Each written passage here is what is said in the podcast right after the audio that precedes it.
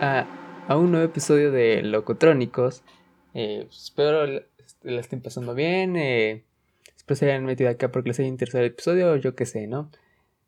Bueno, en este episodio eh, quiero hablar o quería hablar o voy a hablar sobre unas pequeñas anécdotas que tuve en la secundaria. No son la gran cosa. Puede que les dé risa a algunos, puede que no, puede que se aburra, pues no sé.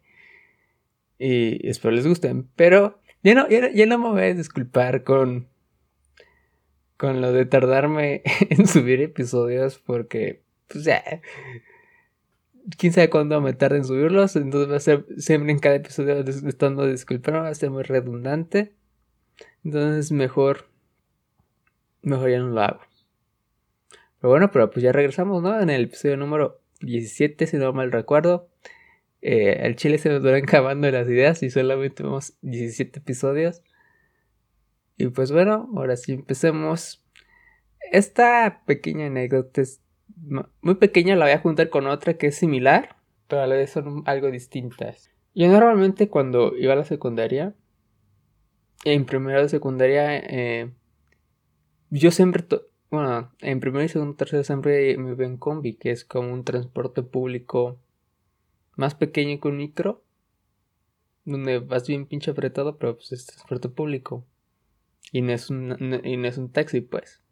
Entonces, pues yo normalmente me subía a esta combi, tenía que tomar una porque pues literalmente caminaba unos...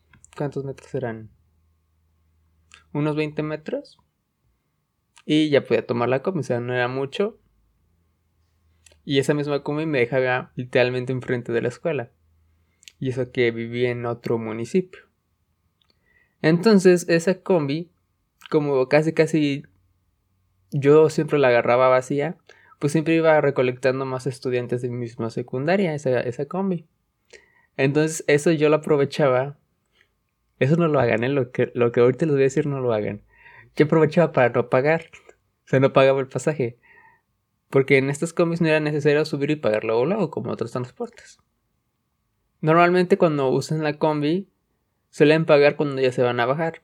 Rara vez paga cuando se acaban de subir, pero sí suele suceder, pero es muy raro. Entonces, como les digo, esto, esto nada más lo hacían primero, porque ahí mismo lo dejé de hacer. Entonces, se subían como unos siete estudiantes, incluyéndome, ya serían ocho, ¿no? Entonces en esas combis en su distribución de asientos, tú te puedes sentar a espaldas del conductor, pero que esté espalda con espalda, o sea, mi espalda está con la espalda del conductor. Entonces es, en ese asiento, en esa esquinita, siempre me, siempre me gusta sentarme ahí porque pues no me veían. Entonces, y también en esas combis, muchas personas que están sentadas más atrás te piden que les pases, o sea, te pasan su dinero para que se la pases al conductor y ellos ya hayan pagado. Que eso a mí me cae hacerlo, pero pues yo estoy en lunch, entonces pues no me quejo, ¿no? Entonces pues siempre se suben varios estudiantes y la chingada, ¿no? En, en ese recorrido. Pero un día no me senté en ese lugar. Me senté donde abre la puerta. Y ahí se me puede ver el conductor. Entonces, como yo le había dicho, no solía pagar muy seguido, por eso mismo.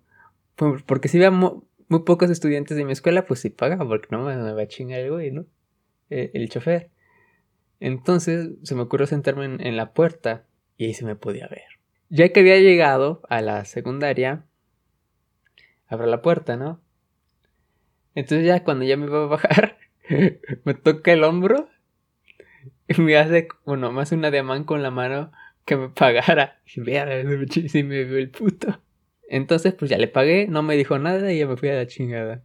Creo que sí, lo seguí haciendo después, pero ya, eh, justamente en primero o secundario lo dejé de hacer. Dije, no mames, estás está de la verga hacer eso porque pues yo no le estoy pagando al chofer. Aunque unos putos y conducen de la chingada y no me hacen que si les paguen ni puta madre nada. Pero pues yo qué puedo hacer, ¿no? Y otra que está relacionada con esa anécdota.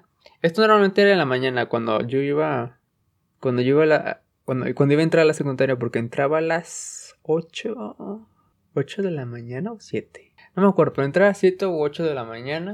Entonces, pues, pues siempre me da mucho sueño, ¿no? Aunque eso no tenga nada que ver con la anécdota, pero bueno, fue entrada temprano. y la otra anécdota similar que se podía relacionar, pero no. Este me pasó un poco más tarde, más o menos como por segundo y tercero de secundaria. Normalmente con mis amigos, saliendo de secundaria, en mi secundaria había literalmente dos oxos pegados.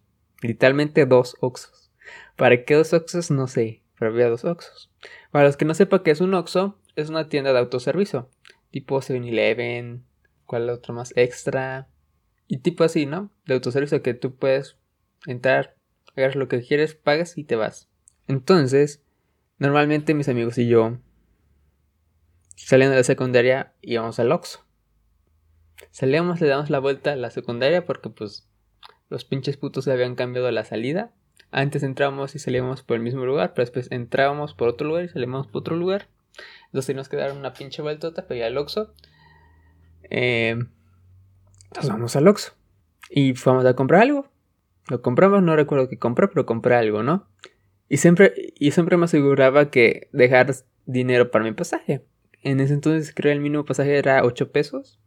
Y entonces pues ya me fui a esperar a la combi. Llegué a la combi, la agarro. Y yo, y yo pensaba que tenía mi dinero ahí guardado en mi cartera. Pero acá llegué a la Ya cuando voy a llegar, no, un poco antes de llegar a mi casa, saco mi cartera para checar el dinero y sacarlo y pagar.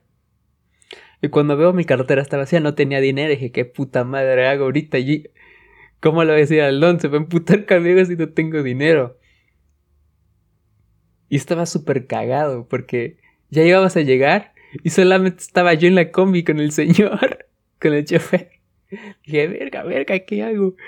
Y ya, ya cuando iba a llegar le pido al señor, bájame aquí.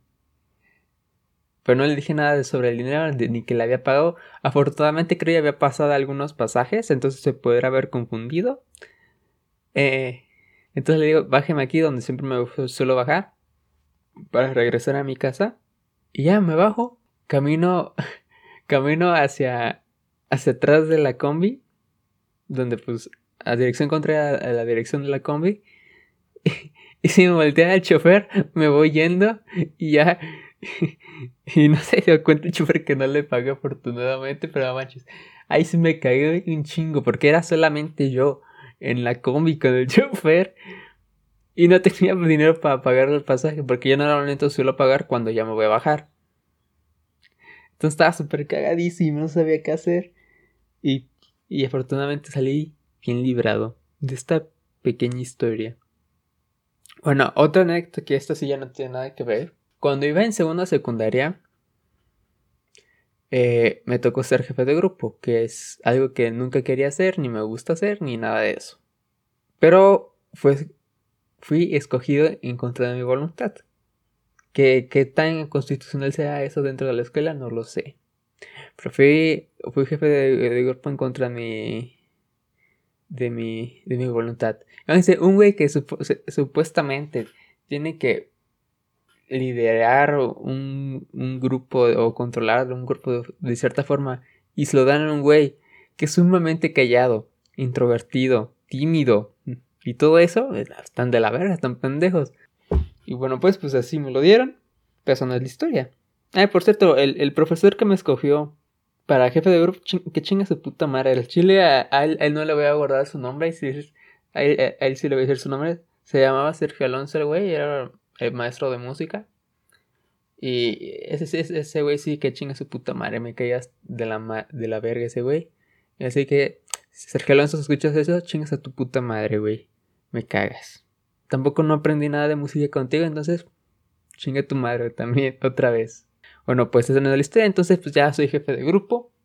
Entonces normalmente a mí me mandaban a traer yo, literalmente ser jefe de grupo es ser pinche sirviente del, pinche profesor y eso por eso me, cagaba la madre. Y normalmente me mandaban, porque yo solamente era el único autorizado del grupo de ir por el expediente. El expediente es donde están tus datos y te pueden ser reportes de mala conducta. y ahí notan cuántas veces, cuántas indisciplinas has tenido. Yo presumiéndole les puedo decir que soy, soy un alumno ejemplar, la neta. A cuanto a, hacer indisciplinas y todo eso. Nunca tuve un reporte en los tres años de secundaria. Tuve reportes en, bachillerato, pero solo por pelo, o sea, no es por algo súper malo que haya hecho. Entonces, pues supongo que está bien, ¿no? Pero ese no es el problema. Entonces, a, mí normalmente me mandaban por el expediente, como les había dicho.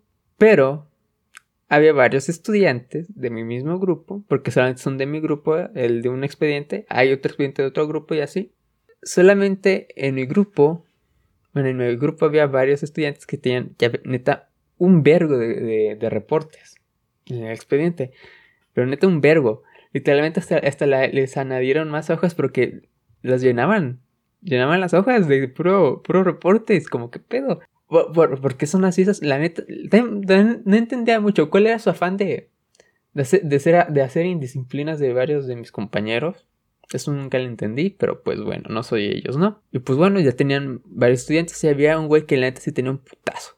Supuestamente en la secundaria estás reportes y te vas a la te expulsan, ¿no? Pues, pero pura mamada, no, te expulsan. Ese güey ya llevaba fuera de pedos como 60 reportes. ¿A quién sabe cómo verga madre le hizo ese güey? Pero ese güey, quién sabe ver, quién sabe ver cómo se las. Bueno, creo sí sé, pero no me sé la, historia completa. Ese güey se las ingenió para robarse el expediente. ¿Y cómo se lo robó? Caray, caray sí se lo robó. Porque recuerdo que sí me dijo. En la secundaria más teníamos talleres. Entonces, ya cuando nos tocaba hora de taller, pues se nos. Eh, mi, grupo se dividía en, los talleres. Que había de metálicas, electricidad, eh, corte de confección, ofimática y la chingada, ¿no? Entonces, mi grupo se dividía en los talleres que habían escogido cada, cada uno de los alumnos. Entonces, en los talleres, yo no era jefe de grupo de mi taller, entonces yo no tenía poder sobre mi taller. Entonces ahí ese güey aprovechó, porque creo no, no había jefes de grupo en talleres, aprovechó ese güey, que lo voy a nombrar Chuchito. Entonces Chuchito aprovechó y mandó a otro güey por, mi por el expediente de mi grupo, del grupo donde iba, pues. Entonces, pues como eran talleres, no, necesitas permiso de mi permiso, porque a mí me daban un permisito, un papelito que, que yo soy el que, voy a agarrar el expediente. Entonces, el otro güey que no sé quién mandó, la neta, ese güey ni lo conozco. Se le pide el expediente normal y se lo da a Chuchito. Pero Chuchito, el hijo de su puta madre, se roba el expediente y lo quema el puto. y después no, no sé qué día sucedió esto. Un día de, que nos tocara taller, pero no sé qué día. Entonces, a mí me la, a mí me la arman de pedo, porque pues yo soy, para decirlo, el único que, aparte de los maestros, eso que puede agarrar el expediente. Entonces ya me querían chingar a mí. Y dije, como, ¿qué pedo? Yo no hice ni puta madre nada. Y le dije, mire, yo acá tengo mi, mi permiso. Si, si yo, yo me hubiera, si yo hubiera ido por el expediente, ustedes tendrían mi permiso. Entonces, pues yo no fui. Entonces se armó un pinche pedote. No sabían qué hacer. Se agarraron a los que más o menos, más o menos sabían que eran medio indisciplinados en mi salón. Ya les hicieron preguntas y la chingada, ¿no? También a mí me hicieron eso porque, pues, obviamente, de una forma soy responsable, pero pues, sí, no tenía culpa de nada. Pero afortunadamente no pasó nada. No sé si se enteraron, no sé si se enteraron quién supo o no. Eh, a mí me estaban presionando mucho para investigar quién fue. Sí sabía. Y solamente le iba a delatar si a mí me iba a cargar la chingada. Si no, no. Y afortunadamente no, no pasó más. Terminaron haciendo otro expediente ya en blanco. Literalmente todos sus 50.000 reportes de, esos, de ese güey, de Chuchito, de, se fueron a la verga se incendiaron. Y ya. Y empezó otra vez los reportes con cero. Y creo volvió a tener reportes ese güey, pero pues ya no eran 50 mil. También la que administraba los expedientes, no recuerdo qué se llamaba.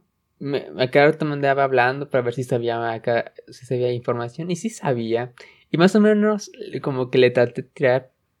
Le dije, yo le dije, posiblemente se lo hayan pedido en talleres. Porque, pues, yo, cualquiera le puede pedir mi, expediente del, salón. Dijo, sí, tienes razón, ¿verdad? Y también recuerdo que el puto de Sergio Alonso, mi profesor de música, el que me escogió para, para jefe de grupo, recuerdo muy bien que hizo como en varios papelitos íbamos a poner, si, si nosotros sabíamos quién era, íbamos a poner el nombre de él y íbamos a poner el escritorio. y, bueno, ahí, ahí, ahí, no sé si la cayó, ¿no? Porque yo sí puse el nombre del güey. Yo sí sabía, pero pues no, no, no lo quería delatar. Entonces voy y dije, no se va a dar cuenta que es mi papelito, ¿no? Voy, lo dejo. La mayoría puso no sé, no sé, no sé, no sé, no sé. Pero no sé cómo el profe, distingo que yo puse ese papel o no. Eh, pero después de poner papel, los lee. Me llama. Me dijo, ven, vente afuera. Dije, chingada madre. ¿Por qué piensas que es Chuchito? Y dije, ah, porque pues escuché que eso me dijeron. Y, ah, ok. Ya, no le pasó nada al güey, ni a mí. Como les dije, ya habían hecho otro expediente, entonces pues ya no pasó a mayores. Y esa es toda mi historia del, expediente. Espero les haya gustado mis pequeñas anécdotas. Eh, espero les haya gustado el episodio. Eh, recuerden seguirme en mis redes sociales. Estoy como arroba de e, Daniel-varón. Pero la A de Daniel va una X. Así estoy en Twitter y en Instagram. Y también siguen al, a Locotrónicos, que en Instagram está como arroba locotrónicos y en Facebook arroba locotrónicos podcast. Bueno, la canción que les quiero dejar para despedir el episodio es de Mudson, se llama Bones. Eh, espero les guste la canción, a mí me gusta. Y también recuerden no salir necesariamente eh, ahorita estamos en una época difícil. Por favor, no salgan. En, México estamos, ya somos el tercer país con más muertes. Superamos a India y India tiene 10 veces más la población de México. Entonces, pues nos, debemos de cuidar porque está muy feo esto. Por favor, tengo muchos compañeros, barra amigos que siguen saliendo. Y la neta no es necesario que salgan, muchas veces de las que salen son sumamente innecesarias.